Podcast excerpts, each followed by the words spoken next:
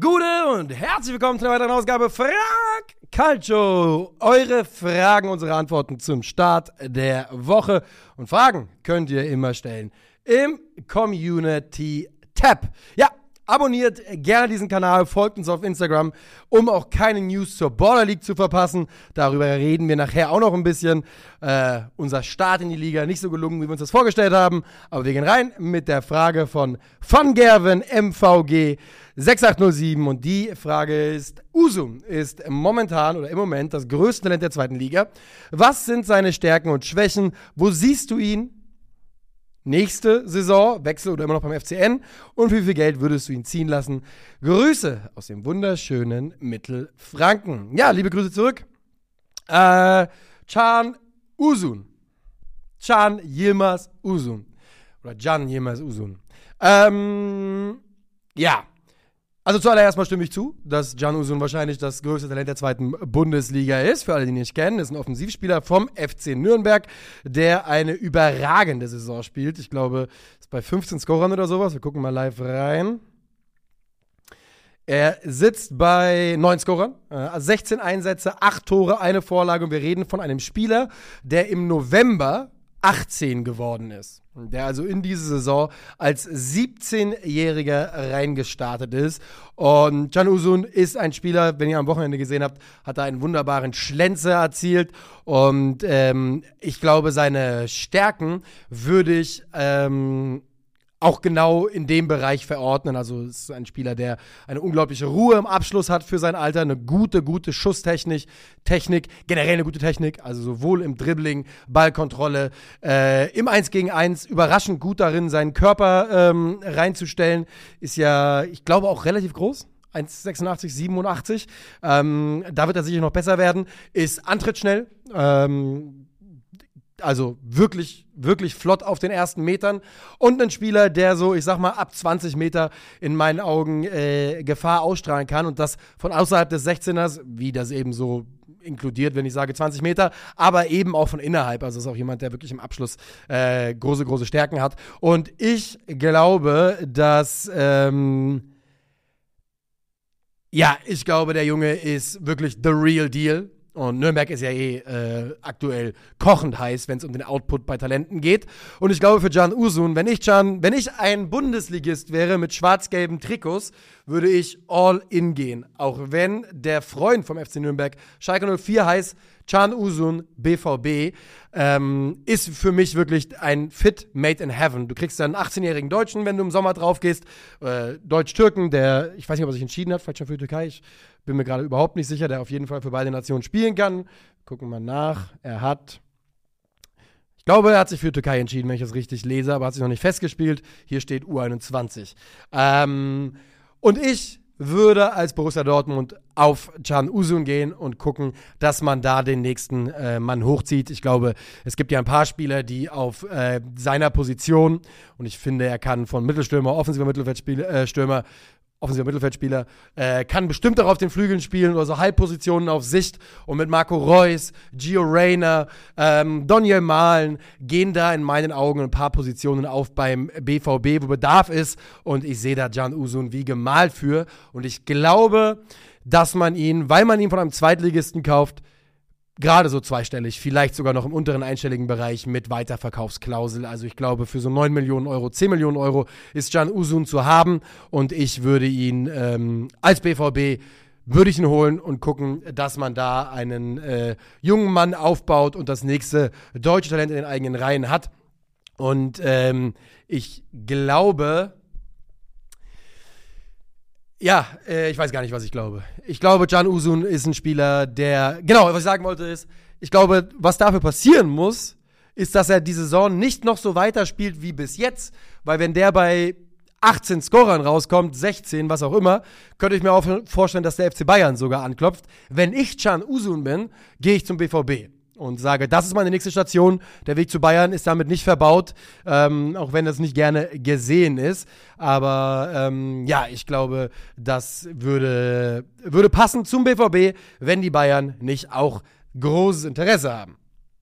Und wenn wir gerade bei den Bayern sind, dann fragte Caster, moin Nico, Was sagst du zum Bayern-Spiel? Falls gesehen. Yep. Meiner Meinung nach war es das mit Abstand uninspirierteste Spiel meines FC Bayern seit lange. Die Frage stellt sich mir, liegt es an Tuchel, am Kader oder wirklich einfach nur an der sehr guten Einstellung von Werder? Und wenn eins oder zwei, was sollte getan werden? Grüße aus dem schönsten Bundesland Deutschlands. Grüße nach Hessen. Ähm, also ich habe das Spiel gesehen und hier sei jetzt an der Stelle Werder explizit gelobt für ein wirklich riesiges Auswärtsspiel in meinen Augen. Tolle Einstellung, guter Matchplan und es den Bayern unglaublich schwer gemacht. Chapeau Werder Bremen. Ich will, dass die Leistung hier richtig gewürdigt wird, denn wenn wir eines gelernt haben in den letzten zehn Jahren Bundesliga, dass du den FC Bayern nicht mit einer, nicht mal im Vorbeilaufen in München schlägst, egal wie uninspiriert die auftreten. That being said, das war natürlich eine wirklich dünne Leistung vom FC Bayern München.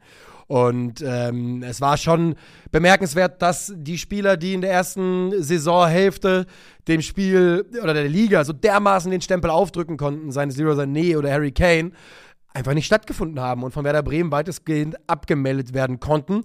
Und ich glaube, also ich, ich tue mich, ich, ich fände es zu einfach zu sagen, Tuchel ist schuld. Aber ich glaube, dass es einen Komplex gibt, in dem Thomas Tuchel eine gewisse Schuld daran trägt.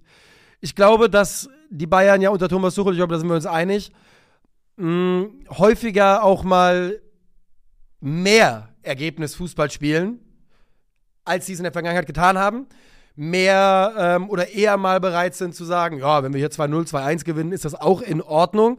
Und das resultiert natürlich auch daraus, dass sie aus einer stabileren Defensive agieren. Und mein Bauchgefühl ist vielleicht, oder ist, dass, ähm, dass das einfach mit dem Kader nicht so gut einhergeht bis jetzt. Wir reden hier von einem Kader, der ähm, und da ist im Kern ja noch immer viele Spieler dabei, die länger da sind oder seit langem da sind. Das ist ein Kader, der im Kern daran gewöhnt war, in der Bundesliga fünf Spiele, im, äh, fünf Tore im Schnitt zu machen, so ungefähr. Und das äh, ist nicht mehr so gefragt von ihnen. Das will der Coach, glaube ich. Also wenn Thomas Tuchel fragst, sagt er, natürlich wollen wir fünf Tore im Schnitt machen, aber er spielt eben nicht Vollgas darauf. Und ich könnte mir vorstellen, dass das einfach für die Mannschaft schwierig ist, so eine gewisse Positions- und taktische Disziplin in der Defensive zu halten, wenn man einen, wenn man es gewohnt, gewohnt ist, im Herzen immer nach vorne zu spielen. Und es gibt da irgendwo eine Dissonanz zwischen Kader und Trainer.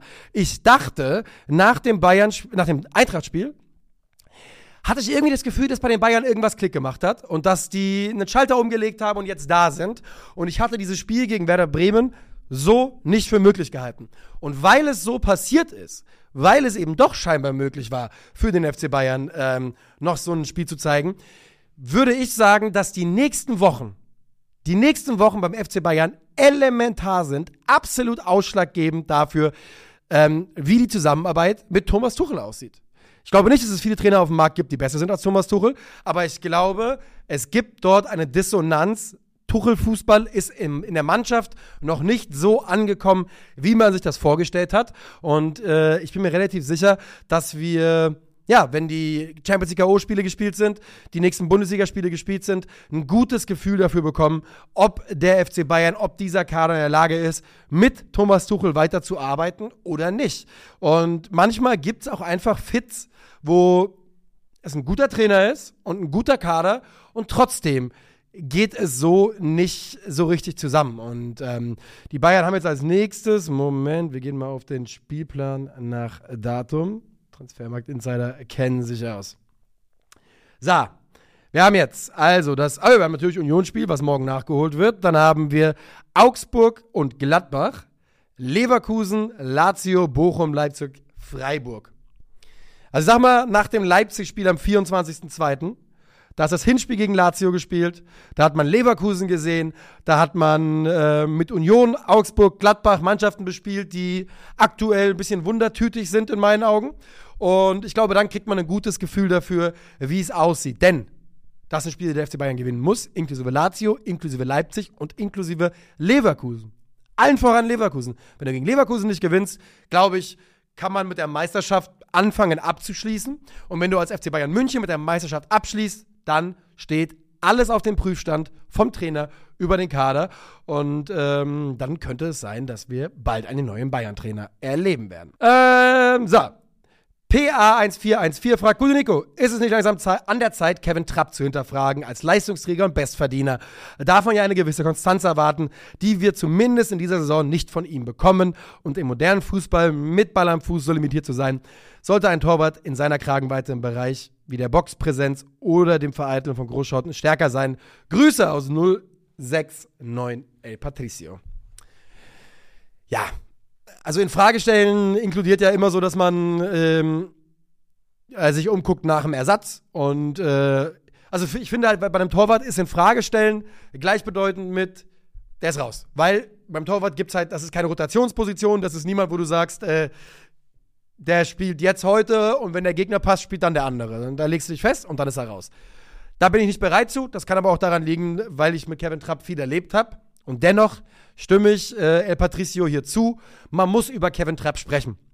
Und Patricio hat auch genau die richtigen Punkte angesprochen. Von daher wird meine Antwort hier wenig erleuchtend sein. Aber ja, Kevin Trapp ist für das, was die Eintracht versucht zu spielen, mit Ball am Fuß limitiert. Wir haben es gegen Darmstadt ganz, ganz klar gesehen. Das erste Tor geht zweifach auf Kevin Trapps Kappe. Erst wegen des schwachen Spielaufbaus und dann ähm, wegen der ja, nicht stattgefundenen Parade. Und es ist nicht das erste Mal in dieser Saison, dass wir A. Patzer mit Ball am Fuß sehen und B. generell Böcke. Trotz alledem ist Kevin Trapp ein unglaublich wichtiger Anführer für diese Mannschaft, ein Charakter, hinter dem die anderen Jungs äh, sich ein bisschen sammeln können, mit dem man sehr, sehr gut zusammenarbeiten kann, ist, glaube ich, ein wichtiges Sprachrohr für den Trainer. Aber ein Torwart ist eben auch die Position, die am allerwenigsten Fehler machen darf, weil sie am ultimativ daran gemessen wird. Und diese Position als unumstrittener Anführer, als jemand, der vorangeht, als Sprachrohr, die wird natürlich untergraben, wenn du innerhalb der Mannschaft an den Punkt kommst, wo die Spieler sagen, ey, unser Keeper ist nicht gut genug. Glaube nicht, dass das bei der Eintracht bis jetzt der Fall ist, aber ich bin, ich will es so sagen. Ich finde, dass die Eintracht mit Blick auf den Sommer durchaus ähm, einfach mal gucken könnte, was der Torwartmarkt hergibt. Ich sage nicht, dass, was, dass es man jetzt irgendwie mit größtem Nachdruck einen Nachfolger suchen sollte. Man sollte Trapp mit relativ wenig Pressure die Rückrunde noch geben und einfach gucken, wie es läuft. Aber ich könnte mir auch vorstellen, dass vielleicht sogar Dino Topmöller ähm, im Sommer den Wunsch äußert, ob man auf der Position nicht jemanden findet, der vielleicht etwas besser in sein Spiel reinpasst. Und während ich das alles sage, muss ich ganz klar sagen, ich liebe Kevin Trapp und äh, ich wünsche mir eigentlich, dass er sich fängt und dass wir, das, äh, dass wir seine Schwächen äh, schön kaschiert bekommen. Aber ich bin mir nicht ganz sicher, ob das möglich ist. Teleska 11 kommt mit der nächsten Frage ums Eck und die lautet: Findest du, dass die Auswahl eines Vereins die Legacy eines Spielers extrem schädigen kann? Beispiel: Oliver Baumann ist nach Müller und Neuer der aktive Spieler mit den meisten Bundesliga-Einsätzen, Maxi Arnold auf Platz 9. Ähm, die haben 445 und 332. Ähm, würden wir über die nicht als absolute Legenden sprechen, wenn Baumann zum Beispiel in Freiburg all diese Spiele gemacht hätte oder Arnold woanders als in Wolfsburg spielen würde. So erstmal guter Name, Tellisker, einer meiner äh, Lieblingswhiskys gewesen früher, bin aber nicht mehr ganz so im Torfbereich unterwegs. Der kracht schon ganz gewaltig und ich mochte sogar immer den Dark Storm, obwohl ich weiß, dass das irgend so eine ein Jahre alte Zuckerversion ist. Egal. Ähm ja, die Kurzfassung ist 100% ja. Oliver Baumann würde, wenn er bei Freiburg knapp 500 Bundesligaspiele gemacht werden, du hast vollkommen recht, würde er in den Bundesliga Olymp gehoben werden.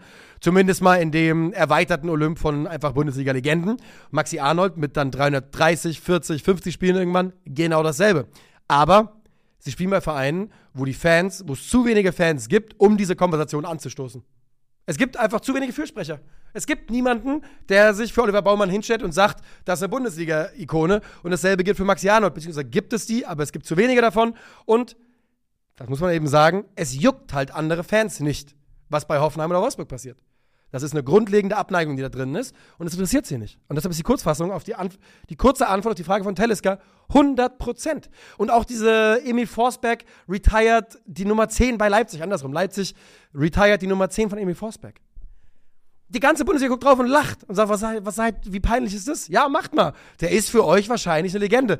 Dürft ihr selbst auslegen. Aber der Rest der Bundesliga guckt da drauf und sagt, ist uns egal und wir finden es eher peinlich. Und deshalb, ja, du wirst es immer schwerer haben, bei solchen irrelevanten Vereinen zu einer Bundesliga-Ikone zu werden. Das ist einfach so. Auch Spieler wie Grafitsch oder Dzeko, wenn die nicht bei, Wo und die sind immerhin Meister geworden, deswegen haben die nochmal ein ganz anderes Standing und Torschützenkönig. Aber auch das sind Jungs, wenn die das gemacht hätten für irgendeinen anderen Bundesligisten. Wenn die den VfB Stuttgart mit dieser Offensive zum Meistertitel geschossen würden, ge geschossen hätten, hätten wir eine Statue äh, vorm Stadion beim VfB, so ungefähr. Und das ist eben nicht passiert und das wird auch nicht passieren, denn wenn wir eine Sache gelernt haben in den letzten zehn Jahren mit Hoffenheim, 15 Jahre und in den letzten 30 Jahren mit Wolfsburg, ist das, was die Leute erzählen, von wegen die Relevanz wächst, die Tradition kommt. Wann denn? Bin da heute wirklich auch ganz entspannt mit, komplett hassfrei. Ist mir egal, aber wann kommt sie denn? Weil wir gucken jetzt schon lange zu. Fühlt sich 0% danach an, als würde irgendwas entstehen. Freaky, 99 Freaky, mit der nächsten Frage. Gute Nico, denkst du, die ganzen Stars, die in die Saudi League gewechselt sind, werden alle im kommenden Sommer zurück nach Europa wechseln, so wie Henderson zu Ajax, oder werden noch mehr Stars in die Saudi League wechseln? Schöne Grüße aus Dillenburg. Liebe Grüße nach Dillenburg. Ähm, ich glaube, dass es nicht wie vom Freaky 99 Freaky hier formuliert eine Oder-Frage ist, sondern dass beide Sachen wahr sein können. Ich glaube, viele Spieler kommen zurück und viele Spieler werden weiter nach Saudi-Arabien gehen. Denn so wie das gerade jetzt sich darstellt, Henderson hat ja irgendwie 4 Millionen aus eigener Tasche bezahlt, aber der hat ja trotzdem irgendwie, ähm, wobei jetzt hieß es ja irgendwann, oh, der wird noch gar nicht bezahlt. Ich glaube nicht, dass der da ein halbes Jahr auf, äh, auf Leihbasis ohne Geld gespielt hat. Aber es sieht ja so aus, als könnte man da hingehen, in einem halben Jahr ein dreifaches Jahresgehalt abgrasen und dann einfach zurück in den relevanten Fußball kommen. Und deshalb glaube ich, wenn diese Tür jetzt einmal aufgemacht wird, Karim Benzema könnte wohl der Nächste sein.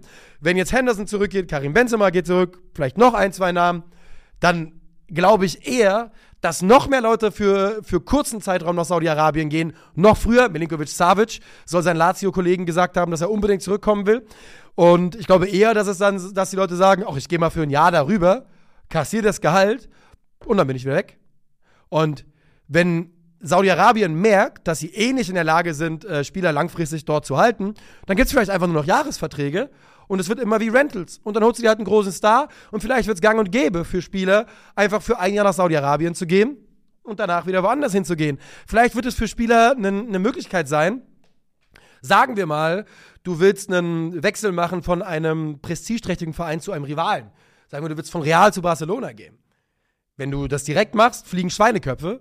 Wenn du nach Saudi-Arabien gehst, da 30 Millionen für ein halbes Jahr einstreichst oder ein Jahr und dann einfach zurückwechselst und dann einfach rüberwechselst, ist es was anderes. Hast du einen Puffer eingebaut. Und ich könnte mir vorstellen, dass Saudi-Arabien irgendwie in dem ganzen eh schon ziemlich äh, perversen Transfertheater so eine eine Rolle einnimmt, die, selbst, die sie selbst gar nicht unbedingt wollten, aber die, ähm, ja, die ich mir einfach vorstellen könnte. Übrigens habe ich das Licht gar nicht gecheckt. Ich hoffe, ich bin ansatzweise hell genug, aber wird schon stimmen.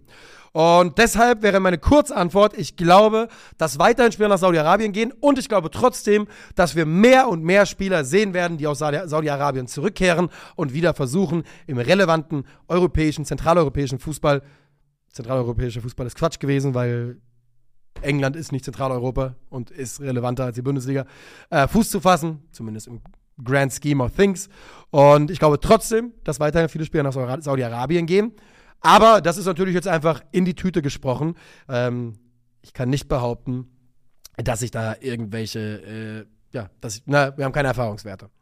Jochen Mark Knochen. Der Name ist mir schon ein paar Mal aufgefallen und ähm, ist ein guter Name. Moniko, was ist deine Meinung zum Rückrundenauftakt vom VfB Stuttgart? Kann man nach den beiden Niederlagen gegen Gladbach und Bochum schon von einem Einbruch sprechen? Oder denkst du, dass sie die Serie aus der Hinrunde wieder aufnehmen können? Viele Grüße aus der Stadt mit dem größten Denkmal Deutschlands. Größtes Denkmal Deutschlands. Ist denn jedes Gebäude, was denkmalgeschützt ist, ein Denkmal? Nee, ne? Ich google mal größtes Denkmal Deutschlands. Ich, verm ich vermute, am Ende wird es sowas sein wie Porta Westfalia oder sowas. Größtes Denkmal Deutschlands. Es ist das Hermannsdenkmal im Teutoburger Wald. Das kenne ich sogar. Ah, also vom, vom Namen her. Steht auf einem großen Hühnerring oder so ähnlich. Das Hermannsdenkmal ist eine Kolossalstatue in der Nähe des Orteils Hiddensen auf dem Gebiet der Stadt Detmold in Nordrhein-Westfalen. War gar nicht so schlecht von mir, ganz im Ernst. Nö, bin ich zufrieden mit, bin ich zufrieden mit. Okay. Na, ist doch Shay. Das ist auch eine gute Sache, dass ihr das da habt in Detmold, wenigstens etwas. Ähm, Rückrundeauftakt VfB Stuttgart. Naja, also ich finde, gemessen daran, was der VfB in der Hinrunde gemacht hat, ist es natürlich ein Einbruch. Gemessen daran, wer die Gegner sind, man hat Bochum im Hinspiel 5-0 weggefiedelt, ähm, ist es natürlich nicht toll. Jetzt kommt, glaube ich, Gladbach, der hat mal in der Hinrunde 1-5 verloren, wenn mich alles täuscht. Äh, äh, Leipzig. Ähm, ich finde, der VfB ist eine Mannschaft, wo man neben Girassi, und man muss sich da einfach nochmal klar machen, dass wir von einem Stürmer reden, der 16 Tore in der Hinrunde gemacht hat, in weniger Spielen. Also, das ist natürlich ein, das ist natürlich, du reißt bei, wenn bei Bayern Harry Kane ausfällt, erwartet niemand, dass die äh, genau dieselbe Leistung bringen. Vielleicht bei Bayern sogar noch eher als beim VfB Stuttgart. Aber ich finde, man muss sich da die Gewichtung dieses Ausfalls von Cero Girassi nochmal äh, zu Gemüte führen und nochmal klar machen, was das bedeutet. Und wir haben es im Podcast gesagt, der Mann hat eine Gravitation. Ne? Der macht das Spiel nicht nur durch seine Ablagen, nicht durch seine Spielintelligenz, durch seine, durch seine Pässe macht er das Spiel für seine Mitspieler leichter, sondern einfach durch seine Anwesenheit und das Wissen der gegnerischen Abwehr, das ist unser Hauptaugenmerk. Das ist der Junge, äh, auf den wir am meisten achten müssen. Und dieser Ausfall ist der schwerwiegendste Ausfall, den der VfB Stuttgart hätte haben können. Und das darf man, glaube ich, nicht vergessen. Und für mich übrigens ist auch der Ausfall von Silas brutal wichtig. Denn der hat zwar nicht ganz die Scoring-Werte aufgelegt, aber hat auch immerhin sechs Scorer in der Hinrunde gemacht. Aber der war einer der wichtigsten und ein Einwechselspieler. Der kam immer wieder von der Bank. Und wenn du mit jemandem mit so viel Tempo von der Bank bringst, dann ist das eine Waffe, die sich vielleicht nicht zwangsläufig in, im Scorerpunkten widerspiegelt, aber eben äh, einfach ein Mann, der dir jetzt auch gerade fehlt. Dir fehlen Spieler für den, für den Asia Cup und ich glaube, der VfB Stuttgart ist eine Mannschaft, wo nicht genug drüber geredet wird, wer da alles gerade abwesend ist. Es fehlen noch Spieler für den Asia Cup, ne? Also, äh, Ito müsste doch, ja genau, Ito ist weg zum, zum Beispiel. Jong ist weg, Ito ist weg, Silas ist weg, Girassi ist weg. Das sind vier Spieler, die auf die Verletzungen, die man eh hat. Da sind jetzt nicht die allerschlimmsten oder wichtigsten Spieler mit dabei, aber auf die obendrauf, sag ich mal, äh, kommen also noch die Afrika Cup und Asien, äh, Asia Cup Spiele, Spieler. Und das ist dann einfach doch ein Pfund. Ne? Ito war ja wirklich auch elementar für diese Mannschaft und wenn da einfach zwei Spieler raus sind, von denen einen der wichtigste ist, dann ist das ein Einbruch. Ich bin mir nicht sicher, ob sie auch mit Gerassi die Serie aus der Hinrunde weiterführen können, weil ich glaube, dass ein, ein bisschen kleiner, ein bisschen weniger ist eher näher an der Realität dieser Mannschaft. Aber ich sag, der VfB wird schon irgendwie. Ich glaube nicht, dass die Eintracht den VfB kassieren wird. Und ich glaube, dass die Eintracht ums europäische Geschäft mitspielt. Und das bedeutet, dass der VfB auch ums europäische Geschäft mitspielt und im Zweifel sogar reinkommt. Ich glaube, dass sie eher nicht in die Champions League kommen werden. Aber ich glaube, jeder VfB-Fan hätte das vor der Saison auch sofort unterschrieben, hätte gesagt, damit können wir leben. Apo Fred, der allerechte, der allerechte Hase. Ich hatte mit Apo Red niemals irgendwas am Hut und ich habe jetzt mit wegen Trimax und Mimi äh, bin ich komplett drin im Beef. Äh, das ist wirklich phänomenal. Phänomenal. Ähm, naja, wir schalten in den Insi-Mode und beantworten die Frage von Apo Fred. Moin Nico, äh, wir haben kürzlich im Urlaub heiß darüber diskutiert, welche drei Sportpersonen unserer Meinung nach die Top drei größten Athleten sind. Es ist uns sehr schwer gefallen, Legacy, Erfolg, Talent und die vielen anderen Aspekte, Aspekte unter einen Hut zu bringen. Wirklich geeignet, geeinigt haben wir uns nicht. Uns würde euer Take zu dieser Thematik interessieren. Liebe Grüße aus der Hauptstadt von Budapest. Ich dachte immer, Budapest wäre die Hauptstadt von Ungarn. Okay, also, drei Sport-Goats und ich sage ganz ehrlich, ich habe keine endgültigen Antworten. Zwei Namen sind für mich sicher. Zwei Namen sind für mich sicher und der eine, wahrscheinlich werden euch beide überraschen. Kleine Einordnung. Äh, die Olympischen Spiele sind für gerade Sportarten, die eben nicht der Fußball sind, das wichtigste Event, ne? Da sind wir uns, glaube ich, einig. Die erfolgreichsten Olympioniken, die haben so neun Goldmedaillen. Oder Birgit Fischer aus Deutschland hat acht Goldmedaillen. Äh, Max Spitz legendärer Schwimmer, Schnauzbart, neun Goldmedaillen. Carl Lewis, legendärer Leichtathlet für die USA, der Mann, an den sich alle gemessen haben in den 80er Jahren, äh, neun goldene. Usain, Usain Bolt, der schnellste Mann aller Zeiten, acht goldene. Ola Einer Björndal, der beste Wintersportler aller Zeiten, acht Goldmedaillen. Das sind die absoluten Legenden. Michael Phelps hat 23 goldene Medaillen. 23. Locked in. Keine Diskussion. Was soll zu machen? Der hat 23, der zweite hat 9. Ich weiß, Schwimmen, ich weiß, es gibt viel mehr Möglichkeiten, Goldmedaillen zu gewinnen. Was Michael Phelps zwischen 2004 und 2016 gemacht hat, haben wir noch nie gesehen und ich glaube, wir werden es nie wieder sehen. 23 goldene Medaillen. Es gibt auf diesem Planeten Athleten, die würden sich ein Bein abschneiden lassen für eine olympische Goldmedaille. Und dieser Typ hat 23 davon. Und wir reden nicht mehr über WM-Titel und über Weltrekorde und über alles, was er sonst so gewonnen hat. Ich gucke jetzt mal rein, WM-Titel kurz noch. Junge, alles, wenn ich nur sehe, wie Weltrekorde der geschwommen hat. Ja, zu viele Weltmeistertitel. Ich muss es irgendwo aufgezählt bekommen. Moment. Moment. Da sind häufig die deutschen Artikel ein bisschen besser. 23 Goldene bei Olympischen Spielen, drei Silberne bei Olympischen Spielen, zweimal Bronze bei Olympischen Spielen, 26-facher Schwimm-Weltmeister, sechsfacher Silbersieger, einfacher Bronzesieger und noch einmal Kurzbahn-Weltmeister on top, weil warum denn nicht? Michael Phelps ist einer der Goats und ist eingeloggt. Es muss so sein. Ich habe mit Michael Phelps viel weniger persönliche Verbindung und Erinnerungen und Emotionen als mit vielen anderen, die auf, dieser, auf der Shortlist stehen könnten. Michael Phelps ist dabei. Nummer zwei.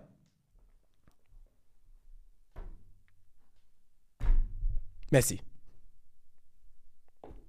Es ist die wichtigste Sportart auf der Welt, die größte Sportart der Welt, ohne Diskussion, mit Riesenabstand und er ist der Beste aller Zeiten. Ich bin ja selbst nicht, nicht der, der allergrößte Fan davon, dass man, das so, dass man das so sagen muss, aber es ist in meinen, in meinen Augen ist Messi der größte aller Zeiten und er gehört auf diesen, auf den Hall of Fame. Ja, weil du musst dir überlegen, nochmal, es ist die relevanteste Sportart der Welt. Die meisten, weltweit die meisten Sportler, Verhältnis gesehen, spielen Fußball. Und dieser eine Typ, während die ganze Welt dieselbe Sportart macht, ist dieser eine Typ Levels über einen anderen, Cristiano ausgenommen. Beruhigt euch, verdammte Axt. Messi gehört hier drauf. Und die Nummer drei ist unendlich schwer für mich. Kandidatenliste: Serena Williams. Na, müssen glaube ich nichts drüber sagen. Wayne Gretzky. Michael Jordan. Michael Schumacher. Roger Federer. Novak Djokovic. Simon Biles. Tom Brady. Muhammad Ali. Usain Bolt. LeBron James. Alles Namen, die hier auftauchen können. Alles Namen. Eine Reihe von Fußballern. Du kannst hier Cristiano Ronaldo auf der Shortlist haben. Es ist eine ganze Reihe. Du kannst hier Floyd Mayweather Jr. auf der Liste haben, der 50 0 gegangen ist. Ihr könnt sagen, der hat seine Gegner gepickt, der hat sich ausgesucht gegen Wiener Box, der ist 50 und 0 gegangen. 50 und 0. Besser Defender der Boxgeschichte vielleicht. Ähm, super, super, super, super schwer, die Nummer 3 zu nehmen. Wenn ich nach nur Talent gucke, ich bin mir relativ sicher, dass äh, LeBron James zum Beispiel in der NFL hätte Erfolg haben können. Reicht das? Weiß ich nicht. Ich sage euch, wozu ich tendiere und ich mag die Person nicht mal sonderlich. Mein Bauchgefühl ist Novak Djokovic oder Wayne Gretzky. Und ich glaube, ich würde Djokovic nehmen, weil Tennis auch eine weltweite Sportart ist. Das ist aber wirklich die Nummer drei. Will ich bitte eure Takes zu hören in den Kommentaren. Phelps ist bei mir eingeloggt, keine Diskussion. Messi ist bei mir eingeloggt, keine Diskussion. Aber wer kommt dann? Wer kommt dann ernsthaft? Bitte in die Kommentare. Meine Antwort vorläufig: Novak Djokovic. Julian Danker mit der Frage: Moin, glaubst du, Cater wird für Werder noch eine Rolle in der Rückrunde spielen? Und wo siehst du Werder generell in der Rückrunde? Wird es ein ähnliches Rumgurke wie letzte Saison? Liebe Grüße aus der Stadt, in der die Mosel im Rhein mündet. Ja, der Rhein dominiert, ne? Er holt sie sich alle am Ende. Ähm, also Werder sieht ja, sieht jetzt gerade besser aus, als sie es in den letzten anderthalb Jahren ausgesehen haben. Seit wir ein Video über Ole Werner gemacht haben und gesagt haben, wenn ihr so weitermacht, steigt ihr ab, ist Werder ungeschlagen.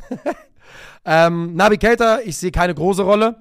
Wenn er fit, wenn er wirklich fit bleibt, wenn er jetzt beim Afrika Cup hat, hat er, glaube ich, gerade 20 Minuten gespielt für, für Mali. Wenn er jetzt fit bleibt, fit zurückkommt, dann ist er natürlich von der Qualität einfach ein Spieler, der seinen Weg in diese Mannschaft finden wird und dann wird er eine Rolle spielen. Wie die aussieht, wie die dann genau aussieht, finde ich super, super schwer zu sagen, aber er würde dann eine Position finden. Klar ist aber auch, ich glaube nicht, dass er sich den größten Gefallen tut jetzt mit dem Afrika Cup, denn wenn es bei Werder jetzt weiter halbwegs läuft und dann kommt er zurück und die sagen, ja, wir kommen, aber es läuft ja. Seine Lünen ist jetzt Teil der Mannschaft und wir sind zufrieden damit. Dann wird es sehr, sehr schwer für ihn. Und dann täte Ole Werner, glaube ich, auch gut darin zu sagen, nee, nur weil du jetzt der größte Name bist, rotierst du ja nicht sofort wieder rein. Und mein Tipp wäre, wir sehen deutlich mehr Navigator als in der Hinrunde. Ich sage aber auch, wir sehen keine acht vollen Spiele von Navigator. Murdoch 1989 mit der Frage, gute Nico, kurzes Recap, Spieltag 1 Baller League, Grüße aus der Deichstadt, Lars.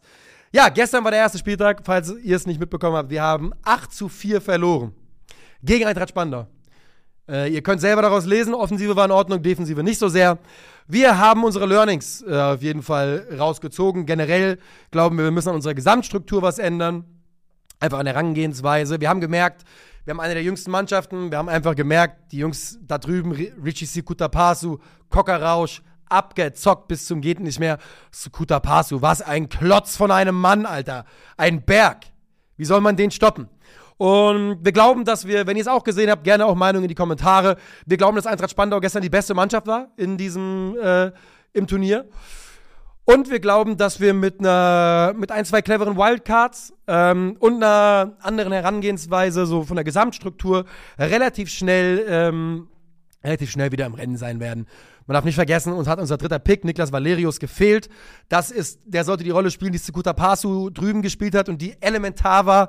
Einfach jemanden, der den Ball vorne festmachen kann, ablegen kann, die quirligen Spieler um ihn bedienen kann, damit wir auch offensiv mal was Leichtes kreieren können. Das hat uns gestern komplett gefehlt. Wir konnten nichts Leichtes machen, mussten uns alles erarbeiten, haben dann häufig dazu, ist es dann irgendwie, weil es so schwer war, in die Richtung gegangen, dass wir mit drei Leuten, mit vier Leuten in die Offensive gegangen sind und dann hinten vorne ins 2 gegen 1 gegangen sind oder 1 gegen 2 ins Dribbling, Ball verloren und dann hinten blank.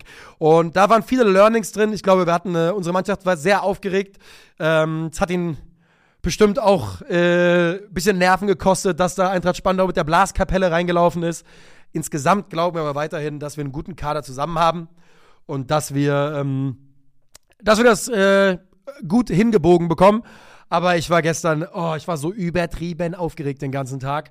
Und es hat mir, es hat mich fertig gemacht, dann zu sehen, dass wir schlechte Karten haben gegen Eintracht Spandau. Insgesamt, ich werde keine Spieler von uns anzählen. Ähm, das finde ich auch einfach nach einem Spieltag. Das war halt einfach wir, mussten, wir haben die Jungs jetzt zum ersten Mal länger spielen gesehen. Wir wissen, was wir haben, wir wissen, was wir nicht haben, wir wissen, was wir brauchen. Und ich glaube, dass wir daraus eine ganz gute Analyse ziehen können. Man darf nicht vergessen, wir haben eine Mannschaft gedraftet, die über ganz Deutschland verteilt ist. Eintracht Spandau, die haben gemeinsam trainiert, sowohl in der Theorie als auch in der Praxis. Das ist ein Vorteil, den wir nicht haben werden in dieser Saison. Ähm, wir werden gucken, ob wir Trainingseinheiten am Montag einschieben können, dass wir so ein paar Abläufe bekommen. Äh, aber das, sind, das hat man einfach gemerkt und ich bin eigentlich der Meinung, dass dort gestern einige Mannschaften rumgelaufen sind, gegen die wir ganz anders ausgesehen hätten. Und seid gespannt, wir werden unsere Learnings daraus ziehen. Wir wissen ganz genau, wonach wir suchen jetzt bei Wildcards und wie wir in der neuen, in der neuen Woche, nächsten Montag, dann antreten wollen, wie wir da aussehen wollen. Und ich glaube, ich bin eigentlich guter Dinge, dass wir noch, ähm, dass wir noch die Kurve bekommen und eine sehr, sehr ordentliche Saison spielen. Und weiterhin, ey, wir werden nicht die erste Mannschaft, die alles gewinnt, nachdem man das erste Spiel verliert. Aber Eintracht Spandau, Chapeau, GG. Die, äh, the team to beat, wenn ihr mich fragt. Die Eintracht aus Spandau. Liebe Grüße darüber. Vertraglich mit der Frage. Ich frage mich, ob ich da irgendwas weggeschnitten habe beim Namen. Guten Tag, Nico. Wenn du eine Startelf mit Tieren aufstellen könntest, welches Tier würde auf welcher Position spielen? Grüße aus der Stadt der Wildpferde. Grüße nach Lüneburg. Gucken wir mal. Stadt der Wildpferde. Dülmen. Wo ist Dülmen? Dülmen.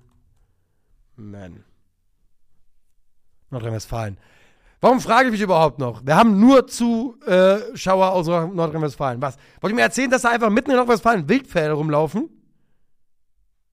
Was? Das ist doch hier direkt über Dortmund zwischen Münster. Weil die laufen da rum, oder was? Die sind da einfach.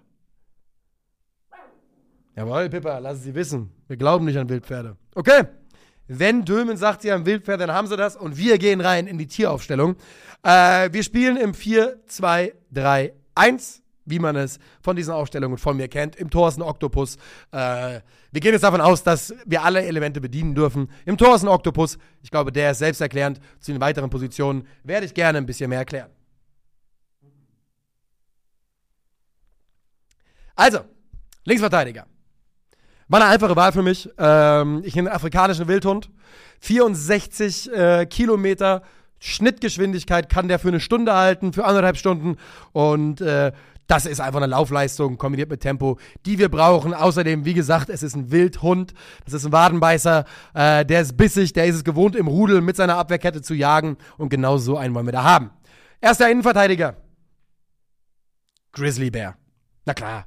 Ist ein Aggressive Leader. Kann easy zwei Meter in Länge erreichen. Zwischen 200 bis 600 Kilo, je weiter man nach Norden geht. Bergmannsche Regel, meine Freunde. Ich glaube, Bergmannsche. Äh, Bergmannsche und Allensche Regel. Ne? Eins ist für die Körpergröße und eins für die Körperfortsätze. Könnt ihr mal googeln. Also es geht quasi darum, dass je weiter nördlich ein Tier einer Familie lebt, desto größer ist es in der Gesamtmasse mit kleinen Körperfortsätzen, wie zum Beispiel Ohren, weil darüber verliert man natürlich viel Kälte. Also große Körper, kleine Ohren heißt weit im Norden, große Ohren, kleiner Körper heißt weit im Süden. Grizzly. Grizzly Bear, wie gesagt, äh, zwei Meter Länge, Aggressive Leader, Pippa. Ähm, sorry, das ist hier. Wir, haben, wir sind mitten auf einer Baustelle hier gerade. Hier wird umgebaut, da wird umgebaut, hier kläfft der Hund. Müssen wir vielleicht rausschneiden. Also, warum der Grizzly Bear? Neben der Größe, neben des Gewichts, 48 km/h, Topspeed möglich.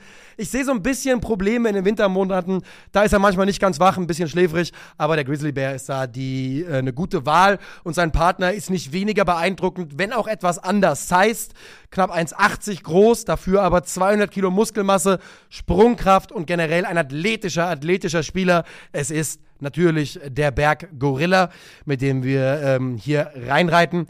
Auf Rechtsverteidiger nehmen wir das Wappentier äh, des DFB. Das ist der Gegen Gegengewicht zu unserem Linksverteidiger, denn das ist wortwörtlich Wild und Hund. Äh, daher nehmen wir hier äh, die, die Graugans. Na? Die ist äh, in der Lage, die Formation zu halten, beackert richtig Raum, äh, macht richtig Meter. Außerdem sehr, sehr gute Übersicht von der Hütterposition. Auf Rechtsverteidiger will ich die Graugans sehen. Wir sind im Mittelfeld angekommen auf der Doppelsechs. Wir gehen zuerst mit unserem Spielmacher. Es ist vollkommen klar, es ist ein Schimpanse. Das ist das Hirn unseres Spiels, nicht der allergrößte. Und das Problem, das alle Schimpansen haben, hin und wieder neigt er dazu, kleinere Gegenspieler durch die Gegend zu werfen oder zu quälen, deshalb immer akut rot gefährdet. Aber ist ein cleveres Kerlchen, soll unser Spiel leiten. Und dann brauchen wir natürlich daneben einen laufstarken Partner, jemand, wo du das Gefühl hast, was eigentlich mit dem, der hat hier 90 Minuten lang nichts, nichts getrunken und läuft die ganze Zeit weiter und es ist ein Dromedar. Ein Dromedar kann ähm, hier bis zu 18 Stunden mit einer Geschwindigkeit von 16 Kilometern pro Stunde laufen. Im Sprint erreichen sie rund 32 km/h. Das ist nicht sonderlich schnell, aber schnell genug auf der Doppel 6, um neben dem Schimpansen einfach möglichst viele Meter machen zu können. Dann sind wir auf dem linken Flügel angekommen. Hier gehen wir auf Speed and Speed Only. Es ist der Gepard. Ähm, leider ist es wirklich reiner Straightline Speed. Der hat nicht die Beweglichkeit, die wir gerne wollen. Aber wir müssen irgendjemanden haben, den wir schicken können und unseren Stürmer füttern. Deshalb auf linkem Flügel der Gepard. Auf der 10 Kapuzineräffchen. Klein, beweglich, trickreich, sehr intelligent, immer für eine Überraschung gut und außerdem sehr, sehr gut, wenn es um hohe Balleroberungen äh, geht, denn Kapuzineräffchen sind dafür bekannt, dass sie gerne klauen. Warum dann denn nicht den Ball? Klar, der Spieler ist so groß wie der Ball selbst. Das ist für manche Leute ein Problem. Auf der anderen Seite, äh, Lionel Messi ist auf diesem Weg der Beste aller Zeiten geworden. Rechter Flügel, da nehmen wir jemanden, der auch eine hohe Endgeschwindigkeit hat, nicht ganz die vom Gepard, dafür deutlich beweglicher ist und auch eine gewisse Vertikalität mitbringt, ähm, damit er so ein bisschen invers zum Stürmer abkippen kann. Und deshalb haben wir hier den Puma im Gegenpressing, jemand, der sich komplett in den Gegner verbeißen kann und außerdem auch ein Spieler, der dann, wie es passt, auf dem rechten Flügel optisch wahrscheinlich der schönste Spieler und den Sturm. Ja gut, das könnt ihr euch wohl selbst beantworten, steht die Giraffe, nichts anderes. Das war sie also, meine Team Animal 11, hier ist sie. Und das war's auch von Frag Calcio für heute. Ich danke euch ganz herzlich für eure Aufmerksamkeit und sage auf Wiedersehen.